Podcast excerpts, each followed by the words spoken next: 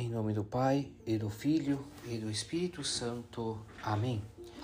Evangelho de São Mateus, capítulo 1, versículo 18 ao 24. Santa Maria, Mãe de Deus. Não há título mais belo e importante que possa ser pronunciado de Maria Santíssima do que aquele apelativo pela qual a chamamos Mãe de Deus. De fato, este mistério é o mais importante no qual a Virgem Maria está envolvida. Todos os outros privilégios ou são preparação ou são consequência deste? Assim, de fato, podemos pensar em cada privilégio e favor concedido por Deus à Virgem Maria e iremos encontrar que brotam deste dom da maternidade. Assim, então, teremos, por exemplo, Maria foi concebida sem pecado original, porque, como mãe de Deus, ela não deveria pertencer ao inimigo de Deus, nem me mesmo durante o tempo que leva um relâmpago para aparecer e desaparecer no céu? Maria conservou a virgindade perpétua, porque aquele que nos céus foi gerado desde toda a eternidade por um pai virginal, sem mãe, deveria nascer na terra de uma mãe virginal, como diz Santo Agostinho? Maria, cheia de graça, recebeu a plenitude de graças e dons espirituais, porque ela deveria gerar quem é a fonte e a origem de toda graça por ele recebemos graça sobre graça. Maria é corredentora porque é mãe do Redentor, associada ao seu filho neste mistério de resgatar os homens por meio da dor e do sofrimento.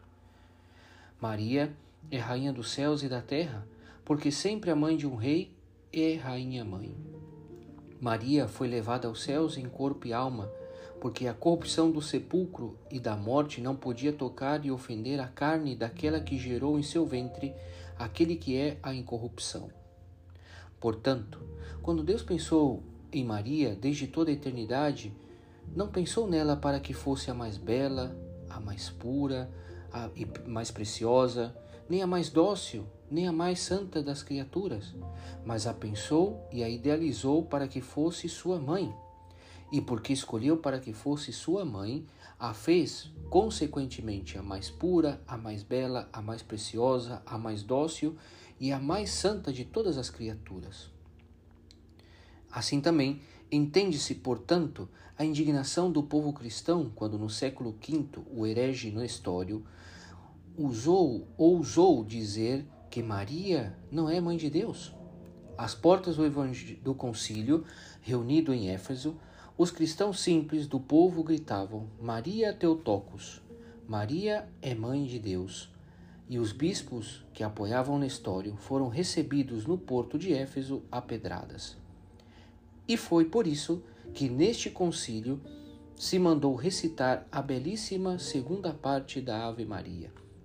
Santa Maria, Mãe de Deus, rogai por nós pecadores, agora e na hora de nossa morte. Amém.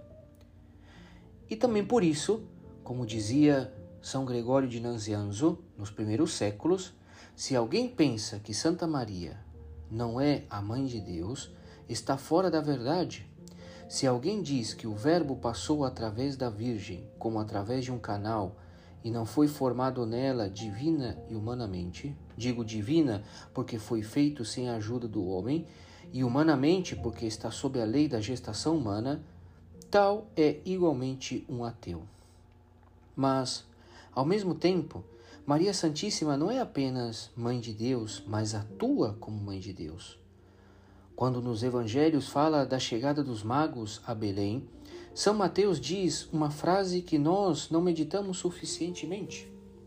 Entrando na casa, viram o menino com Maria, sua mãe. Os magos não encontraram o menino sozinho, mas nos braços de Maria, sua mãe.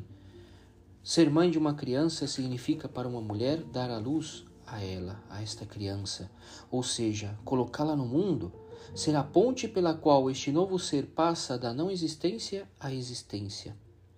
Para Maria Santíssima, ser mãe de Deus significa ser a ponte pela qual Deus vem ao mundo, a ponte pela qual ele vem a cada pessoa que o busca como os magos o buscavam. E Maria, que foi escolhida para esta missão desde toda a eternidade, nunca deixará de cumprir esta vontade divina sobre ela. É Maria quem dá a luz a Cristo, em cada alma, em cada coração. É vão e inútil buscar Jesus sem Maria. Não se pode recolher a água pura, cristalina e fresca que nasce nos cumes, dos, nos cumes nevados de, das montanhas se se rejeita o rio ou arqueduto que nos traz a água. Maria é, como dizia São Bernardo, como esse rio ou como esse arqueduto de Deus que chega até nós, o seu Filho Jesus. Quem quer graça e a ti não recorre é como quem deseja voar sem asas, dizia Dante. Se buscamos a Deus com sinceridade, se desejamos a santidade e a graça do Senhor, se imploramos a misericórdia do Altíssimo e não fazemos por meio de Maria Santíssima, nosso desejo é como pássaro sem asas.